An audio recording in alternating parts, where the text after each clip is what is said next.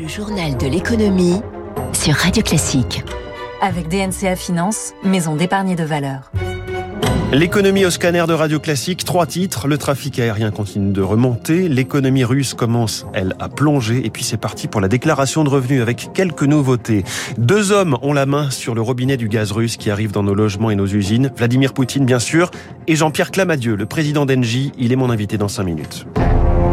Radio Classique. Journal de l'économie qui démarre avec un atterrissage mouvementé et un redécollage plus serein. L'atterrissage, c'est celui qu'ont vécu les pilotes du vol Air France 011 mardi matin à l'approche de Roissy.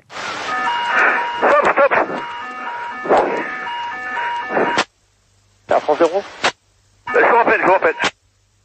Ok, France 011, on a remis les gaz, mais euh, 4000 pieds, on va les maintenir, on vous rappelle. De souci 011. Maintenez 4000 pieds, le départ de- en dessous est stoppé. Euh, vous me rappelez quand vous pouvez. Et Air France 011, on a remis les gaz, donc un problème de commande de vol. Euh, L'avion fait à peu près n'importe. Voilà, document sonore rare et assez marquant. Le BEA, Bureau d'enquête de l'aviation civile, euh, va justement enquêter pour comprendre ce que le commandant de bord décrit ici comme une panne des commandes de vol de son Boeing 777 venu de New York, finalement posé sans encombre sur une autre piste. C'était donc mardi matin. Le redécollage dont je vous parlais, c'est celui de tout le trafic aérien mondial. Les données de l'association IATA le confirment. Éric Mauban, bonjour. Bonjour François, bonjour à tous. Le nombre de passagers a fortement rebondi de janvier à février. Il n'a plus que doublé en rythme annuel. En revanche, il reste deux fois moins important qu'en 2019. La levée des restrictions contre le Covid a permis au trafic de repartir. La guerre en Ukraine et le variant Omicron qui sévit encore euh, n'ont pas significativement pesé sur la tendance. À noter toutefois quelques ombres au tableau. D'abord, le prix du kérosène, il a beaucoup augmenté et représente 25 à 30% des coûts des compagnies aériennes. Elles ont relevé leurs tarifs, mais cela ne semble pas trop affecter la demande car les prix ont nettement baissé depuis quelques années. Autre point important, la pénurie de personnel pour accompagner cette reprise du trafic. Eh bien, il va falloir combler rapidement les suppressions de postes réalisées ces deux dernières années. La consolidation du secteur pourrait être un moyen d'y parvenir. Éric Mauban en direct et ses chiffres font au moins un heureux. C'est le PDG du groupe ADP, Augustin de Romanet. Il sera mon invité demain matin à 6h45 dans le Focus Echo de Radio Classique. La pression commence à peser donc sur l'économie russe alors que de nouvelles sanctions européennes sont discutées.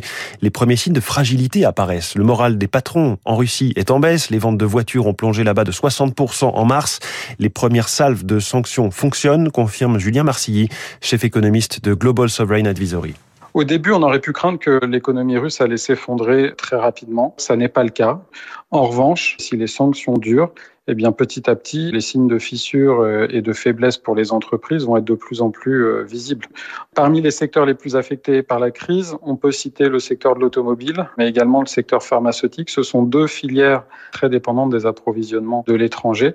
Et donc, c'est ce qui pourrait poser problème au cours des semaines à venir. Et c'est ça, je pense, qu'il faut retenir. La Banque centrale américaine fait monter la pression. La publication des minutes de la Fed hier a montré que plusieurs de ses membres étaient favorables à une hausse plus rapide des taux pour combattre la forte inflation aux États-Unis. Réaction des marchés financiers Dow Jones moins 0,42, Nasdaq moins 2,22. Le pétrole baisse après l'annonce de 120 millions de barils qui vont être puisés dans leurs réserves par les membres de l'Agence internationale de l'énergie. Le Brent est à 102,80 le WTI à 97,70. En France, si vous êtes dans la catégorie des très bons élèves, vous le savez déjà, c'est aujourd'hui que s'ouvre la campagne de déclaration de revenus, opération toujours nécessaire malgré le prélèvement à la source. Et il y a quelques nouveautés cette année, Émilie Vallès. À commencer par le barème kilométrique, il est revalorisé de 10% pour l'imposition des revenus de 2021. Cela concerne les ménages qui déclarent leurs frais professionnels. Ce coup de pouce avait été décidé fin janvier par le gouvernement pour faire face à l'envolée des prix des carburants. 4 300 000 foyers devraient ainsi bénéficier d'une réduction d'impôt en moyenne de 150 euros selon Bercy. Par ailleurs, les Français qui ont fait un don au culte vont bénéficier d'une plus grande réduction fiscale, 75% au lieu de 66% de la somme, dans une limite de 554 euros.